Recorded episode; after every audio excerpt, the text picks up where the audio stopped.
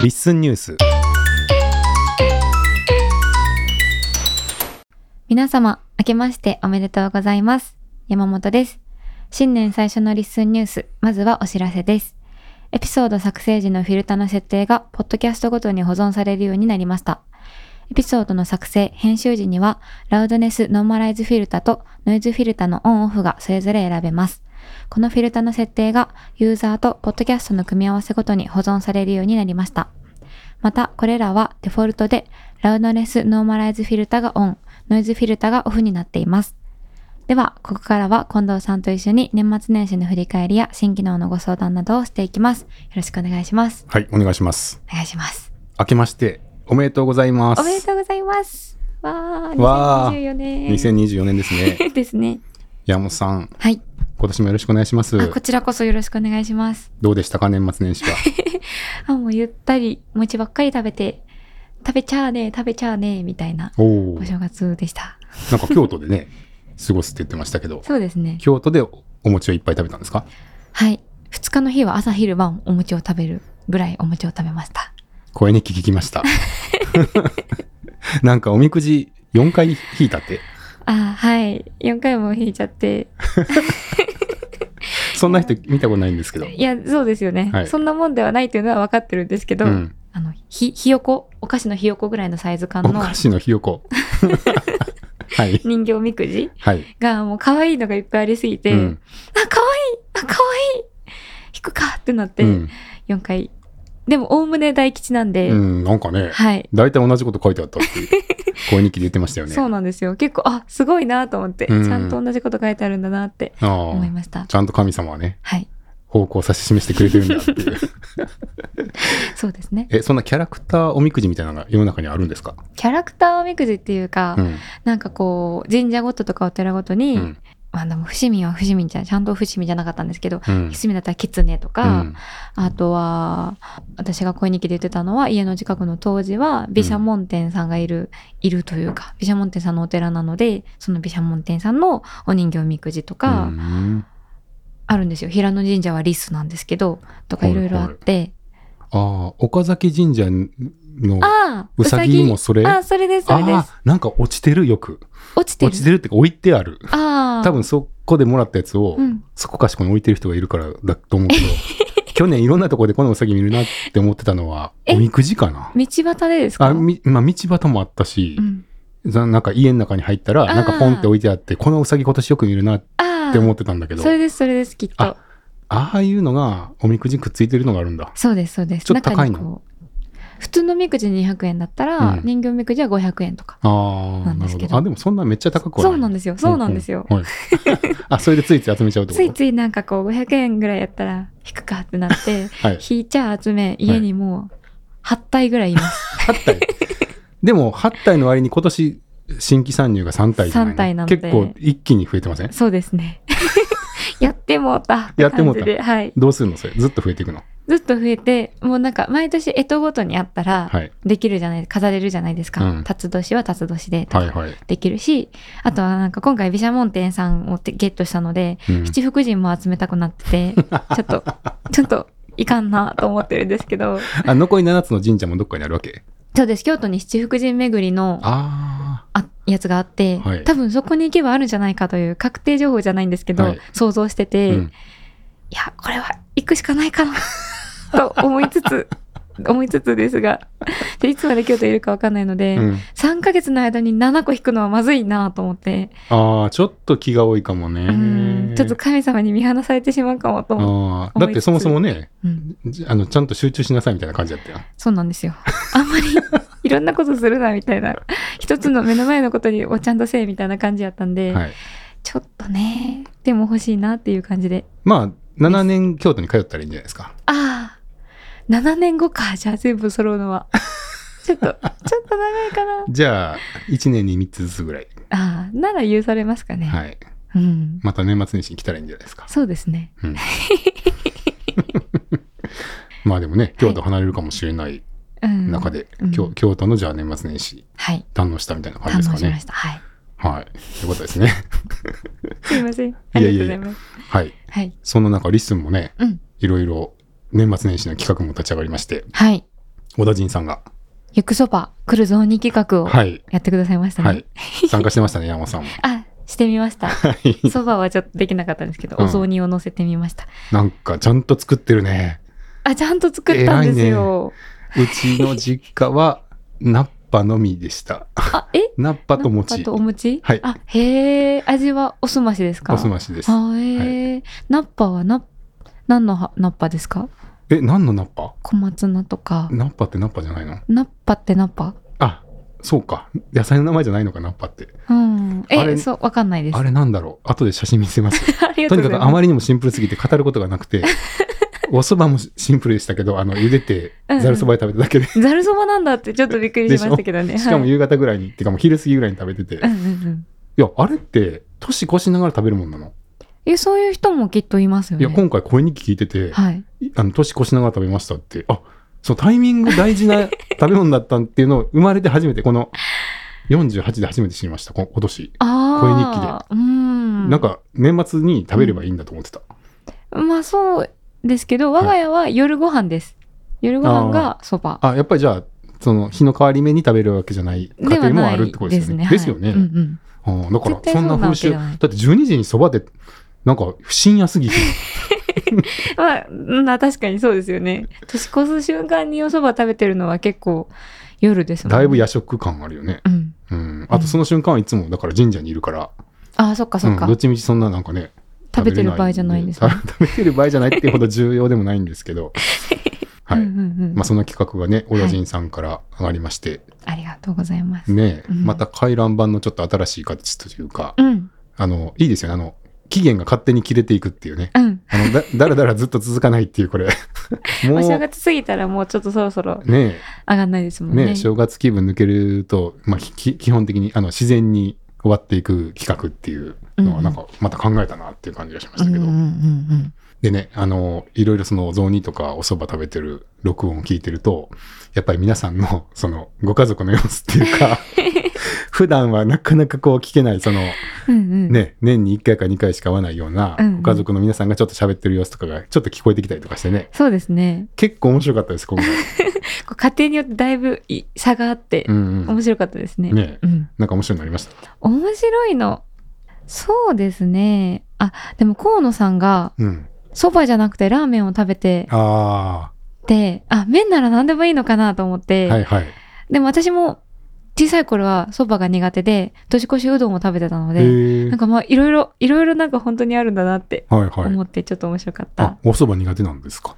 今は好きなんですけどあ、、今は好きなんだ。小学生の時は苦手で、うん。家族はそばなのに私だけうどんを食べてました。うーん。一人だけね。はい。特別メニュー。特別メニュー。なるほど、なるほど。近藤さんはなんか一緒に残ったのありました？そうですね。あの、フォロワー限定公開でしたけど、うん。ポトフさんがえ、割と初めてその、モリチンスタイル？ああ。の、一度まず食べてるところを収録して、はい。それにちゃんとナレーションをかぶす形で、あ、うんうん。後から解説加えるみたいな、ちゃんとあの、今麺を食べてます、森珍さんの今麺を食べてますスタイルでどうですかって小田陣さんがうん。呼びかけていたのに、多分唯一、ちゃんとそのフォーマットに乗って、本当に今麺を食べてますまず聞かれてそれを真似してちゃんとかぶせてやられてたんで、そうやったんですはいね。。それが結構、お、なんかすごいちゃんとされさすが、ポトフさんまじ真面目というか、あの、さすがだなと思って、うんうんうんちゃんと作ってありました。うーんで、まあ、あの、多分ご家族の会話をうん、あんまりこう前に出したくないみたいなのもあったのかもしれないですけど、あーなるほどそれとなく聞こえるそのご家族の雰囲気もうん、ちょっと新鮮で、あ、ポトフさんの家族こういう感じなんだ、みたいなへー まあ、皆さんそうそんな気がしましたけどう、んうんうん。面白かったですね。そうですね。はい。あとはその本家のね、あの、モンチンさんも、うん。今年の漢字っていうことで、いや、達筆。うんそうですね、森珍さんはあの、録取るっていう字を、はい。ね録音のログですね。すごいかっこいい、なんか、行書体で、うんちょっと崩しで書かれてて、はい。まあ、まず、その、漢字書道するっていう時点で、なんか面白いことしてるなっていう 感じがしましたし、はい。えーそれがその去年の漢字じゃないですか。うんうんいろいろ取ったんで、録っていう字を選びましたっていう感じですけど、はい。まあ、それにこうしてじゃないかもしれないですけど、うん。えーっと、これはあの別に、あの、行くそば来るぞにじゃないですけど、はい。はじめさんが、えー2024になって、うん今年の漢字っていうのを、抱負ってことですかね。はいあ、なるほど、なるほど。選ばれていて、うんうん。えーその、感じがうん。声です。ああ。声を取るから声ってことですかね。あ、声の年になるだろうっていう、まあちょっと予言的な。予言的な抱負的な、はい。はい。2024年の今年の感じ。はい。早い。新しくないですか？正月に今年の、次の年の今年の漢字を発表するっていう、面白いですね。はいうん、おおみたいな。いやーでもどちらも音声に関わる感じで。そうなんですよ。うんうんうんうんはい。まあね、ちょっと似た、あの、はいことをおっしゃってるっていうか、うん。やっぱ声でなんか取っていくっていうのがね、うんうん。やっぱり来てるんじゃないかっていうことをまあ表現されてるのかなと思って。うん。はいい。はい。そうなるかもしれない。いや、案外これ2024あるかもねって。あるかもしれませんね。はい。じゃあ2024の年末に振り返って、そういえばあの時はじめさんが予想してましたけど、うんってなるかもしれない。そうそう。予想のつもりでやってるわけじゃないかもしれないですけどね。うんうんうん。はい。ということで、なかなか面白かったのと、はい。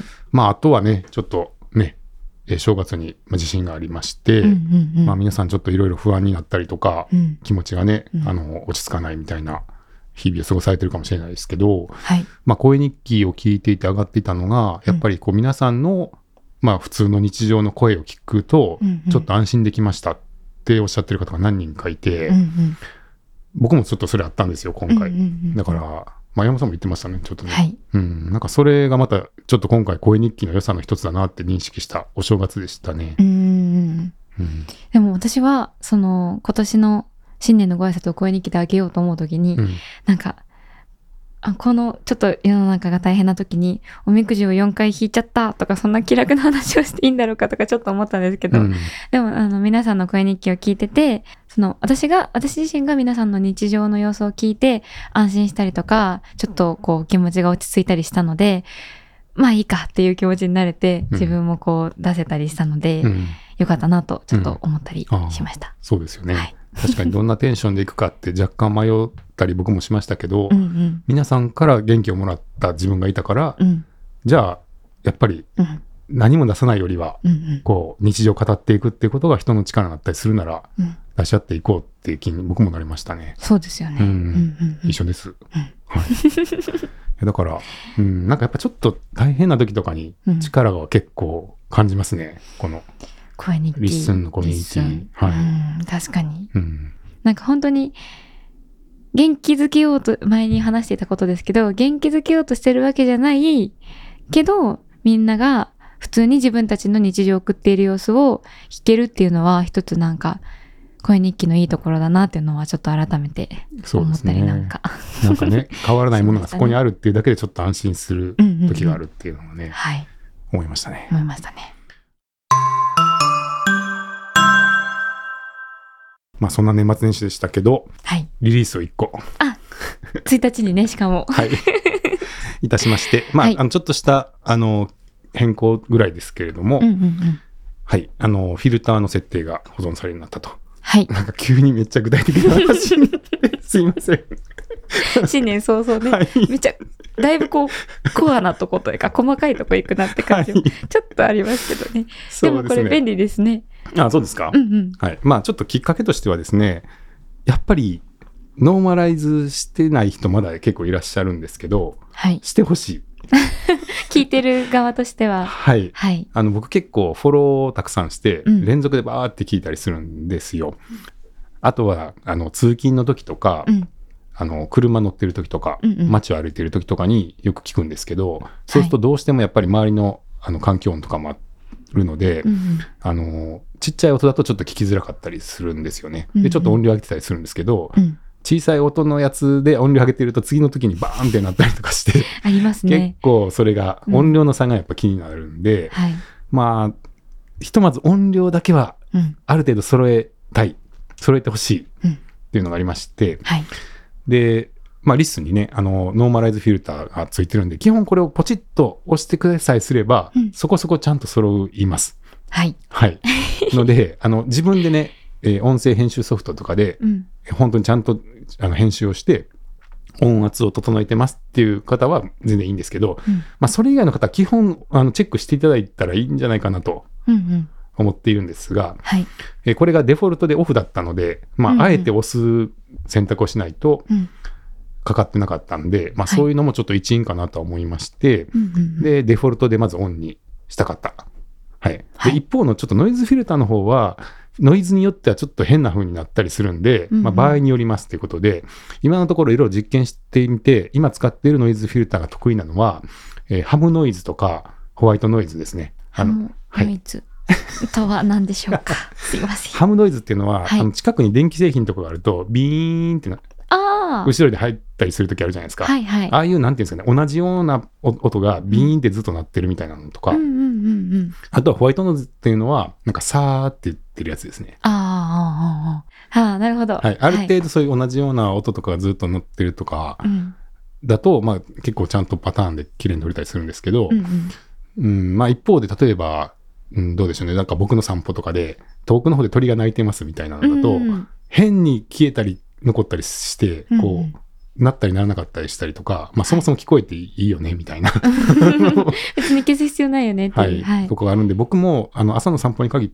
あの関して言えば、うんノイズフィルターをかけないようにしてるんですよ。まあ環境を入れたいのでっていう。うんうんうんでだけど、ノーマライズはいつも使っているっていう、あの、選択をしていて、はい。まあ、き基本、ノイズフィルターは、まあ、あの、音によります。うんあのあ、マッチする場合は使ってくださいって感じですけど、うんうんノーマライズは自分で調整しない限りは基本オンにしていただきたい。はい。していただきたい。ちょっと強めになりました。していただよかきたい。ったら使ってくださいじゃなくて、うん基本オンにしていただきたい。ですけど、やっぱり番組によって違うなと思いまして、うんまあ僕の場合だったら、例えばリッスンニュースとかは山本さんがちゃんと音圧まで編集して整えてくれてアップしてるんで、はい。変更する必要がないと思うし、うんうん一方でその朝の散歩みたいな取って出し系のやつだったら、まあ基本全部オンでいいので、まあ番組ごとにやっぱりオンオフが違うし、はい。あるいは人によって、うんあの同じ番組の管理者でも人によって違ったりすると思うんで、はいまあ人、人とそのポッドキャストの組み合わせで全部保存されるようになっています。で、さらにまあチェックを外したり、あの、つけたりすると、前回の状態を記憶しているんで、うん。基本前回の状態がそのまま残っていくとなるほど。いうふうにじゃ。あ、何にもいじらなかったら、ラウドネスノーマライズフィルターがオンで、ノイズフィルターがオフ。はい。だけど、例えば私がリスンニュース載せるときに、あ、この音声はちゃんとノーマライズ、ラウドネスを調整したやつだから、ラウドネスオフってしたら、次から両方オフの状態が保存されるってことですね。そうですね。ぜひご活用ください。はい。フィルター関係で一個はい質問があるんですけど、はい、どうぞ。昨日声日記を上げるときにこれはどうなんだろうって思ったんですけど、うんエピソード作成ページを開いて、音声ファイルのところに音声ファイルこうペッて乗っけて、はいでこうローディングってなって、うんこうアップロードできたら、そのラウドネスフィルターとかノーマライズフィルターが選択できるようになるじゃないですか。うんうんで、それでチェックを両方入れました。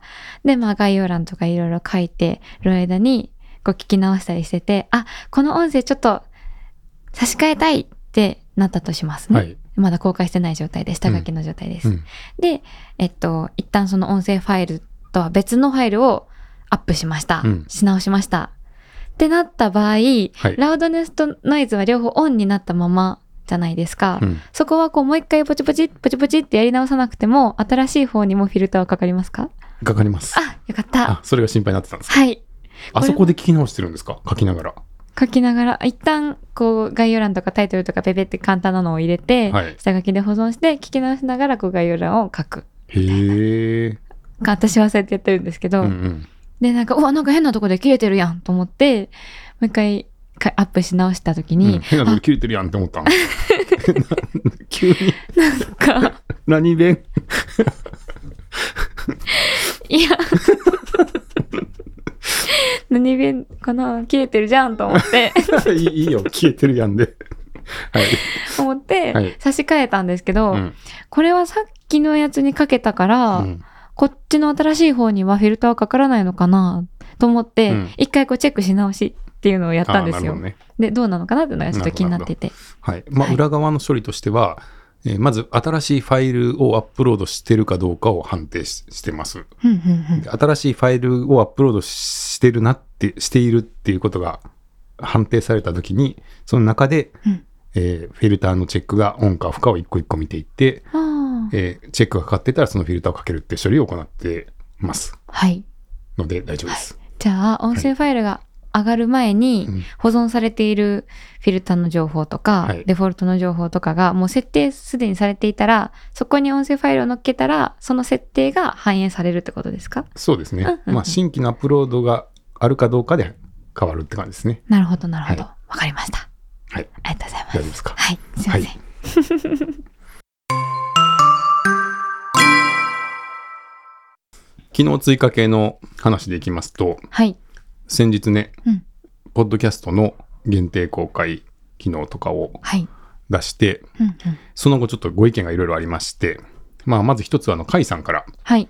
下書きとか公開予約のものが時間に含まれてしまってちょっと困ってますっていう ご意見がありまして、はい。まあ確かにその下書きっていうものと、あの限定公開ってちょっと用途が違いますよね。まあ、そうですね。公開の準備をしているっていう話とう、ん。えー、もともと限定公開で公開するつもりでコンテンツを作っていくっていうのは、うんうんちょっとち違う話なので、まあ、まあ直感的にもちょっと分かりにくいし、うん。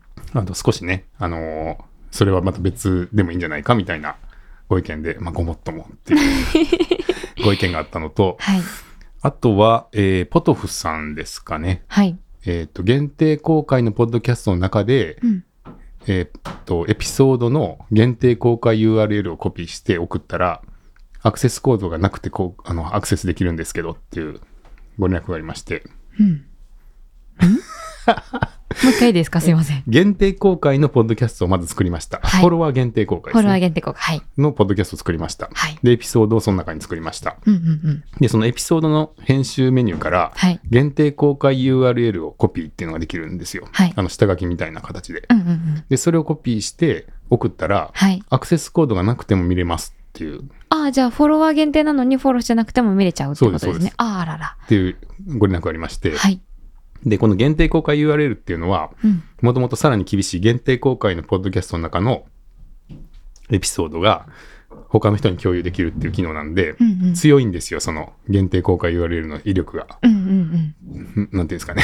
ポッドキャスト全体が限定公開でも見れるようになってるものなんで、うんうんフォロワー限定でも見れるんですね。うん。うんうんうんうんうん。ですけど、はい多分直感的じゃないんだろうなっていううんうんうん。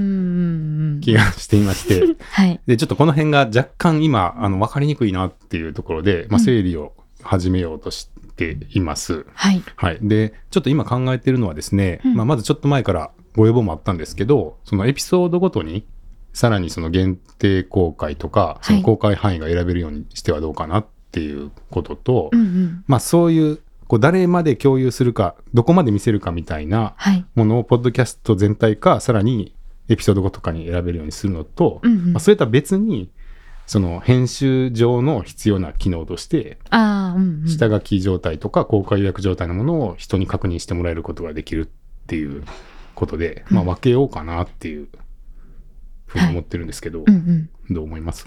うん、その限定公開、非公開エピソードの合計時間数と下書き公開予約の時間数を今は合計になってるけどそれを分けようかなってことですよね。あ、時間もそうなんですけど、うん。ちょっとその機能とか名称とかを分ける方がいいかなと思って、まあ、具体的には、その編集に使う、例えば下書き状態で保存しているものをうん。確認用に人に送るとかは、うん。まあ、プレビュー用の URL とか、はいはい。まあ、そういう名前にして、うん。で、えーそのリンクさえ知っていれば見れると。うんうんうん。だけど、その限定公開の方は、うんまあ、アクセスコードを知ってないと見れないとか、かなと。確かにちょっと分けた方がはい。いろいろありすぎてう、ん。うん、ってなるかなと思うから、はい。分かっててたらちょっと優しいかもしれないですうね。ただ、ちょっと迷ってるのが、その、はい基本は公開のポッドキャストなんだけど、うんえーこのエピソードだけは限定公開ですっていうはい場合に、はい。そのエピソードの1個のだけのためにアクセスコードを設定するのか、ままあ、それはリンクさえ知ってる人だったら、遅れちゃうみたいなのがやっぱり便利なのかなっていうのが若干ああどっちがいいんだろ迷っているところ。う。そうですね。うん確かに。うーん。どうですか皆さん。っていう相談ですね。相談ですね。はい。なんかフォロワー限定の時は確かにフォローしてくれなきゃ見れないでいいような気がするんですけど、うんうん。さらに厳しい限定公開の時にうん。ちょっとめんどくさいというか、うん。うん。うんアクセスコード入れる場所もないしな、みたいな。えーどうしたらいいですかね？エピソードごとの限定公開の場合は、はい。フォロワー限定じゃないから、アクセスコードがいるってことですか？うん。えー難しいな。エピソードごとの限定公開の場合。いや、ちょっとこれは意見を求めましょう。お、わかりました。わからないので。ちょっと現時点では。投げた。投げてしまった。ということを、はい。まあ、ちょっと今、取り組んでまして、うんうん。もしご意見があれば、いただければと思います。そうですね。はい。はい。そしてですね、うん新年なので、今年の抱負、はい。ちょっと考えてみたんですけど、お、何ですか？聞いてもらっていいですか？はい。山本さんの抱負はありますか？あれ？急、急だな。なんか、あれですか？個人の抱負ですか？でもいいですよ。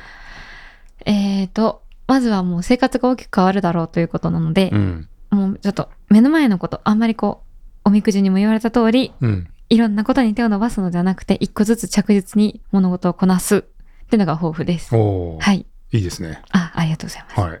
僕もでも同じようなこと思いました。あ、そうですか。はいうんうん。うん。うん。なんかいろいろね、心配なこととかあるんだけど、はい。そこばっか考えてても、自分ができること少ないなっていう時もあるし、うんうん。やっぱ自分できることにちゃんと集中してね、ちゃんとやっていこうって思って、はい。で、リッスンの方法を考えてみたんですけど。あ、なるほど。じゃあ、お聞きしますね。はい。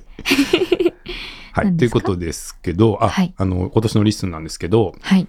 まあ、去年もちょっと暮れに言ってたように、うん。あの、広、広げていく年、広がりの年にしたいっていうことで、まあ、リッスンをたくさんの人に使ってもらいたいなって思ってます。はい。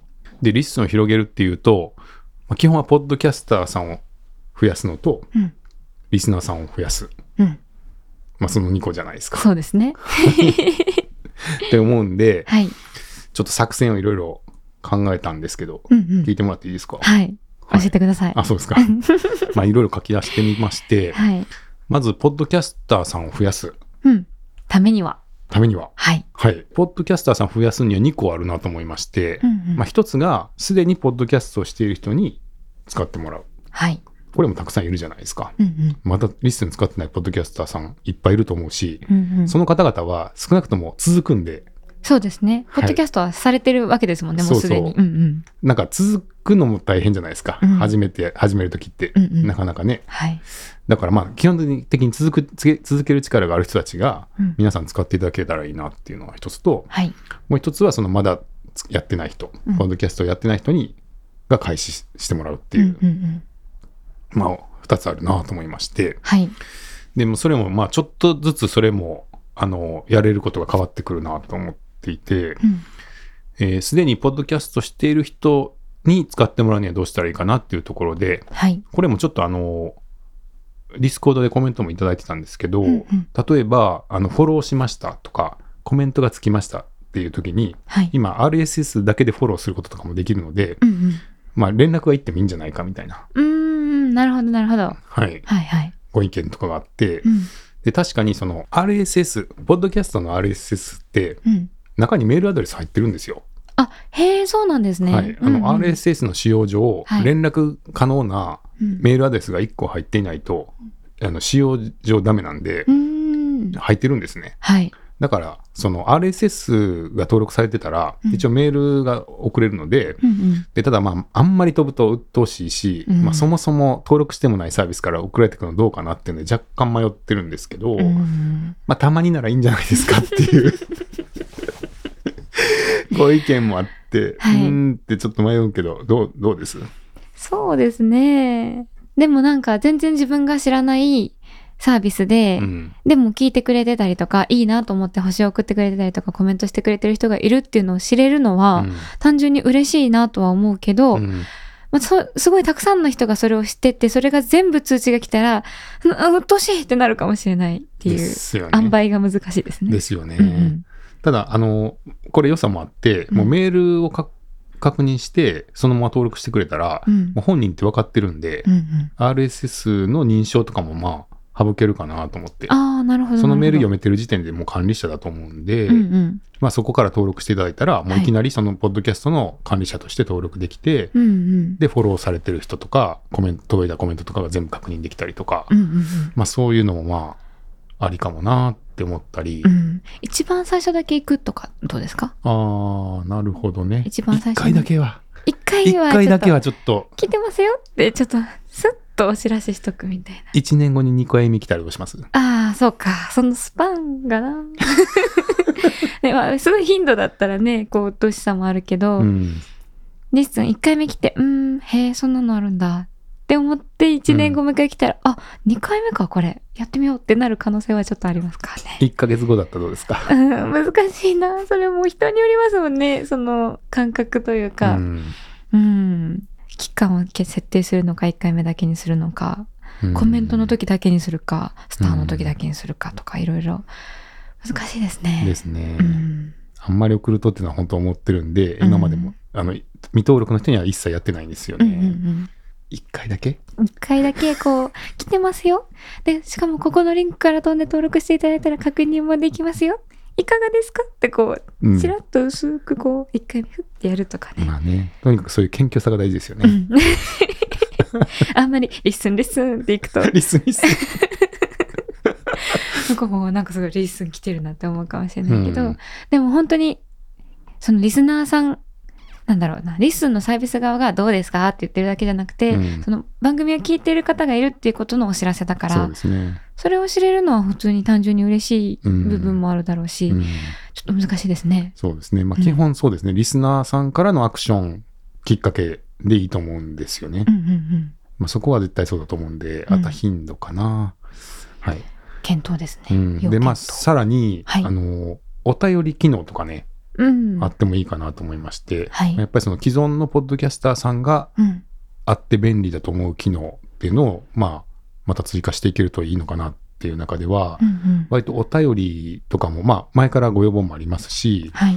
今もコメントをもうお便りのように紹介されてる番組とかもありますけど、うんうんまあ、ちょっとこう見えない形でうん。お便りが送れる、ね、お便り募集してますみたいな番組が多いんで、はい。まあそういうものがすごく便利に送れたりとかってなると、まあその中身を見るには登録してくださいってなるのかなって思ったりして。確かに。そのコメントのお便りの違いっていうのは、はいコメントは今書いたら、うん。その、ポッドキャストを聞いてる人とかも全員読めるし、うん。だけど、お便りはその、ポッドキャストを配信している人に対するやつだから、うん。リス他のリスナーさんとかポッドキャスターさんは見えないってことですよね。そうですうんうんはい。まあここも迷うところがあって、うん返事がいるかどうかとかね。お返事ね。はい。まああとその、どなたかっていうのの連絡先とかを、がいるかどうかとか。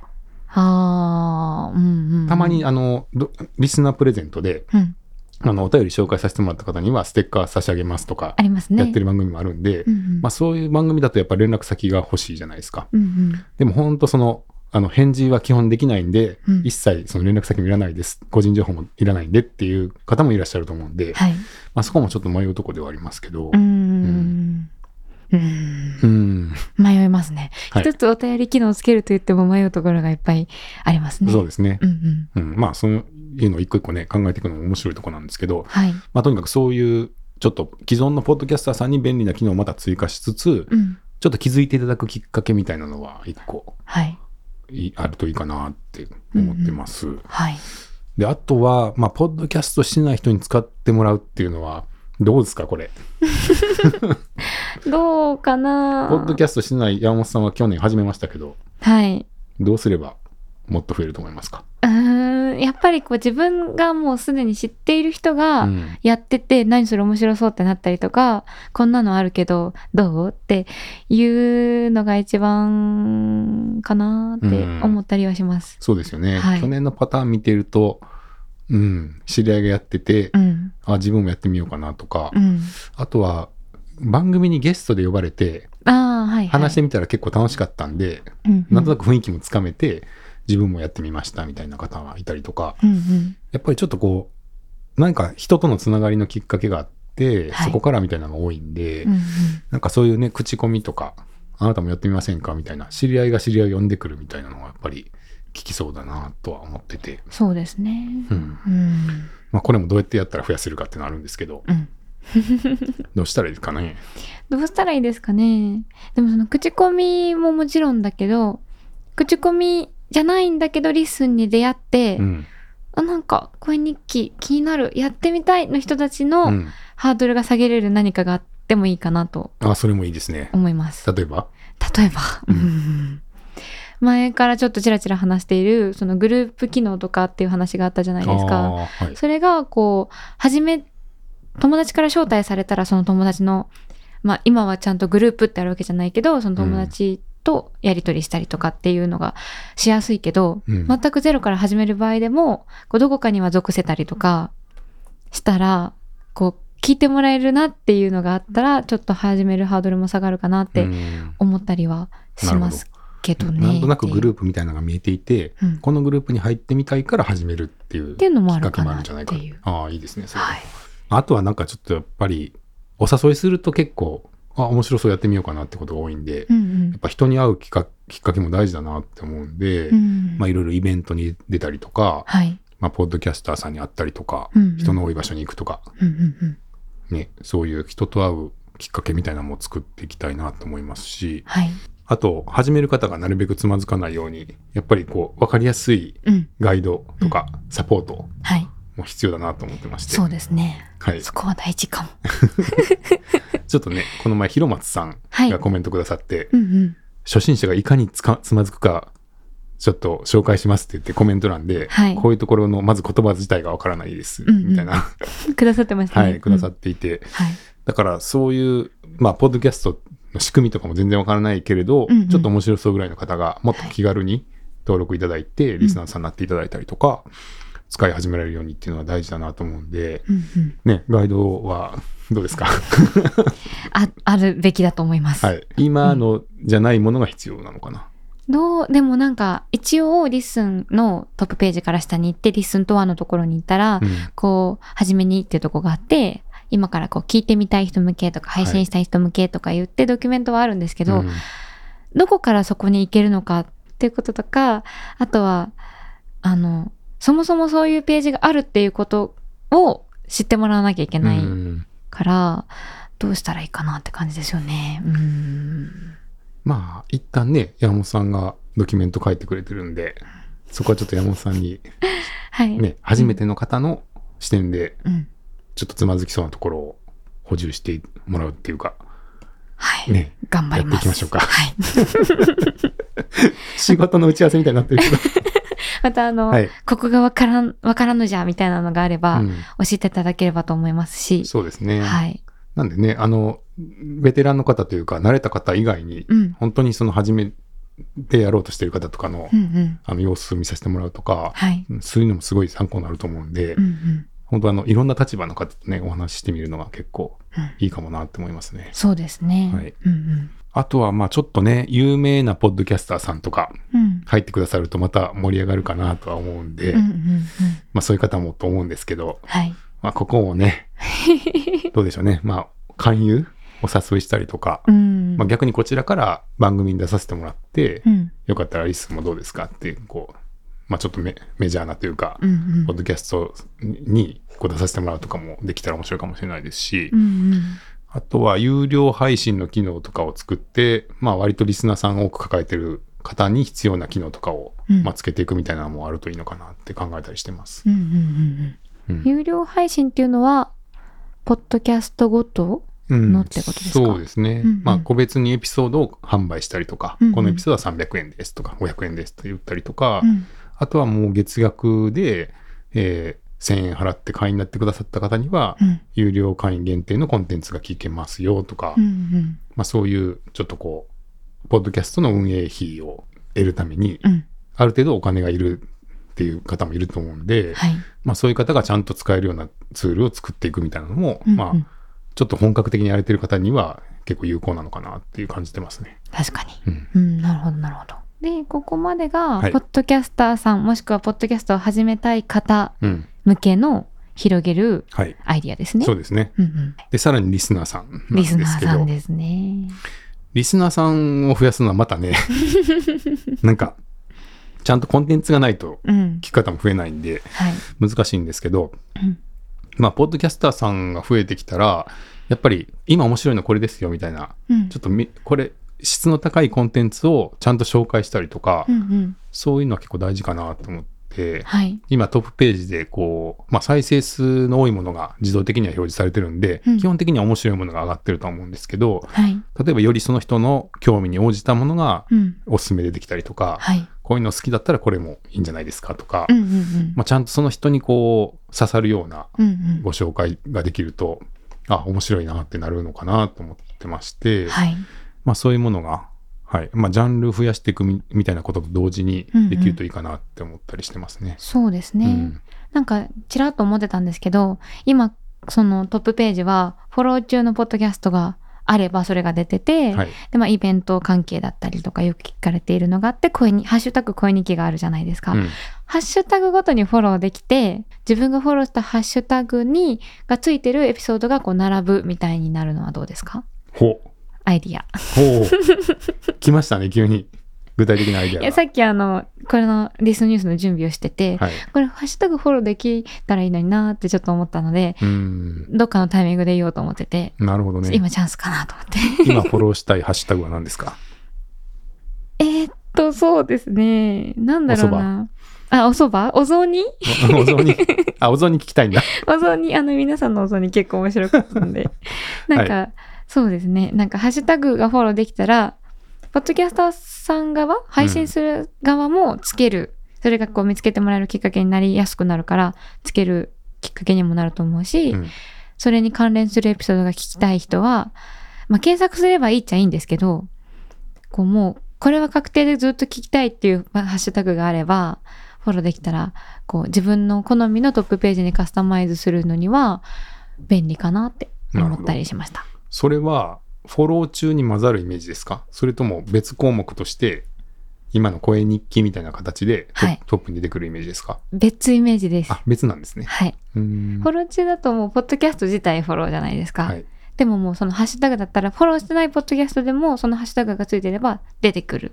うーん。から、新しいポッドキャストに出会うきっかけにもなるかな、みたいななるほどね。思ったりうん。してます。まあ、あの、広がりって言ってるんでね、やっぱなんか全体がまだ一つのコミュニティを中心として成り成り立ってるみたいな状態から、いろいろこう、横に広がっていく年になると思うんで、はい。まあ、その人の興味に応じて何かフォローできたりとか、うん。ここに入ってるっていう気持ちになれたりとか、うんうんうん。みたいなことが多分大事になっていくんでしょうね。そうですね。うん。うんわかりました。はい。はい。あ、すいません。新年早々すいません。いえいえ。はい。はい。あとは、まあ、リスナーさん向けにも何か、あの、機能がね、うん。さらに拡充するといいんじゃないかっていうことで、これは小田陣さんが Discord の方で、あの、おっしゃってて、例えば、リスナーさんの中で今年一番聞いたポッドキャストはこれですよっていうのが統計で見れたりとか、あはい。そうですね。こう自分がだ誰に一番星をつけたとか、あ。うんうん。なんかそういうのどどうですかみたいなおっしゃって確かて。に面白い。そうですね。確かにそういうこうリスナーさん向けの機能っていうのは今ちょっとそんなに多くないので、まあそういうのはあるといいかなっていうこととか、うん。あとまあよく出てくるそのプレイリスト機能ですかね。はい。はい。後で聞くとかですもんね。そうですねもうそれもできるみたいな。はい。うん。あったらいいなと思いますね。ううんん。そして、まあさらによく出てくるアプリがあれば これは私の母もお正月に話した時にはい言ってました。あ、そうですか。レッスンっていうのはどこから聞けるの？アプリ？って聞かれてあ、違いますって。ブラウザなんですって言あって、ブラウザっていうのはどういうことかなとか聞かれて、ほここからこうしてっていうのを話しました。う。で、分かってくれました？はい。あ、これはじゃあこっちから見るのねって、アプリから見るのじゃないのねっていうのは納得してました。こっちからっていうのはどうやって保存したんですか？あの、Chrome とかうんサファリとかうん。から行って、で、ブックマークを保存できるよっては言ったんですけど、はいあの、アプリみたいに、うん。あの、アプリがこホーム画面う並んでる、ホーム画面にそうはい並ぶみたいにはできるよとは一応言ったんですけど、うんそこまでではないみたいなので、一旦ちょっとその LISTEN って入れて検索したら出てくるよということを覚えてくださいました。なる母は。ほど。そこまでではなかったか。いや、それも多分よく分かってなかったんだと思うんですよ。うん。あの、そこまではもうね、うん。山本さんがやってあげてよかったかもしれない。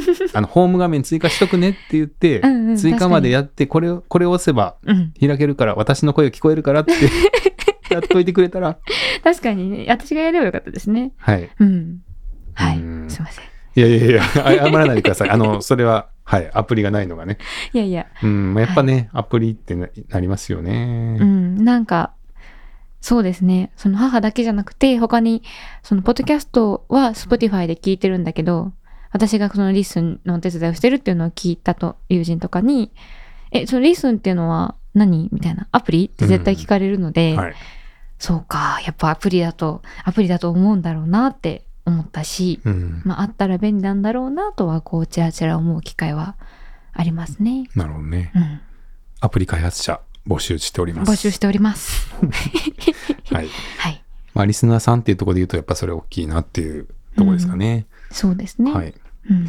あとは、まあリスナーさん同士の交流の場みたいなものもうん。こう充実するといいかなと思ってまして、はい。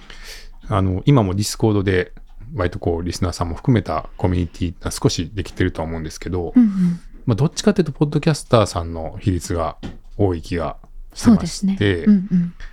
まあ Discord を広げるっていうのもあるかもしれないですし、うん。もう番組ごとにコミュニティが持てるみたいなうんうんうん。こともありなのかなって思ったり。もう LISTEN 上でですか？いや、それはどっちがいいんでしょうね。今、あの、ディス、ボポッドキャストの番組の Discord サーバーを立てる方もいらっしゃるじゃないですか。いらっしゃいますね。だからまあそういうのでもいいのかもしれないですけど、うんうん。何かそれをこううまく連携して促進するような機能とか、うんうんうん。ちょっとそんなに具体的なアイデアなんですけど、まあ、その全部 LISTEN でこだわらなくていいんですけど、ただうんうんこれは LISTEN にあったら便利っていうのがあればもちろんうん。ね、あっていいかなと思いますし、ね。まあバランス難しいとこですけど、うんう。ん、 Discord ね、作るって言ったらまたそんなの作るのも大変なんで、うん。めちゃくちゃ使いやすいのがあるんだったら使えばいいいいかなって思ったりするんですけど、そうですね。ただまあ、あそそこまでのサーバーを立てるまでやるのも大変、運営も大変ってなるんだったら、うんうん。ちょっと会員版みたいなものがあってもいいのかもしれないですけど、うんうんうんとか、うん。うん。はい。もうさっきのお便り機能の拡張版みたいなうんうん。ので、うんなんかそこにリスナーだけのグループみたいなのがあるとか、はい。もうなくはないかなとか。うんうん同じポッドキャストが好きで聞いてるリスナーさん同士でやり取りができたりとかできるってことですね。そうですね。うんうんうん。うん確かにあったら楽しいかうんもしれないですね。ね、趣味が合うわけですからね、そこはね。うんうんあと、まあ、多分、ポッドキャスターさんも顔が見えて嬉しいっていうのはあるかなって思あるうので、と思います。うんとかですかね。うんうんどうですか？ちょっと新年から頑張って考えてみたんですけどい。や、はい。すごいたくさんアイディアがあるなと思って、はい。素晴らしいと思います。はい。はい。山本さん、どのあたり手伝ってくれそうですか？まあ一旦、そのサポートとガイドの部分はい。で、もうちょっとわかりやすい書き方とか、うんその説明の仕方を模索するのと、あとここに説明がありますよっていうのを知ってもらうための工夫うんをちょっと考えたいなああ、とぜひぜひ。思います。はいはい。あとは、ね、コンテンツの紹介とかもね、うんうん。やってくれてるんで、はい。またそういうね、あの、既存の方へもそうですけど、うん新しい方に向けて、 LISTEN 聞くなら、まずこれを聞いてみて、聞いてみたらどうでしょうかとか、うんうんうんなん。かそういう紹介の仕方、そのターゲットをちょっと外に向けていくみたいなのもはい。面白いかなと思うんで、確かに。よかったら手伝っていただければと思います。頑張ります。はい はい。はいということで、ちょっと固めな内容になりましたけど、うんうん。そんな感じですかね。そんな感じですかね。うんはい。はい。そういう感じで、うん。まあ、2024年はとにかく、ポッドキャスターさんとリスナーさんをもっと増やしていきたいとはい。思ってますので、リスンユーザーさんを、の輪を広げたいそうですでね。はい。うんうん。まあ、今お話ししたみたいなことを一個一個取り組んではい。広がっていけたらと思いますし、まあ、ちょっとそれを全部やるには、やっぱりちょっとメンバーも増やしたいかなと思いますんで、はい。はい。ちょっとチームも少し増やしながら、うん。今言ってなことを順番に取り組んでいければと思ってます。はい。はい。広がりの年ですからね。はい。はい。とでは今日は、まずフィルターの設定の機能がちょっと変わりましたっていうお知らせと、あとは新年のご挨拶、年末年始の振り返りをして、えっと、今年の LISTEN をどう広げていくかっていうののアイディアを話し合いました。はい。合ってますか？これ。大丈夫です。大。丈夫ですよ。はい。はい。では、はい。あ、本年もよろしくお願いいたします。はい。2024もはい LISTEN をよろしくお願いします。よろしくお願いします。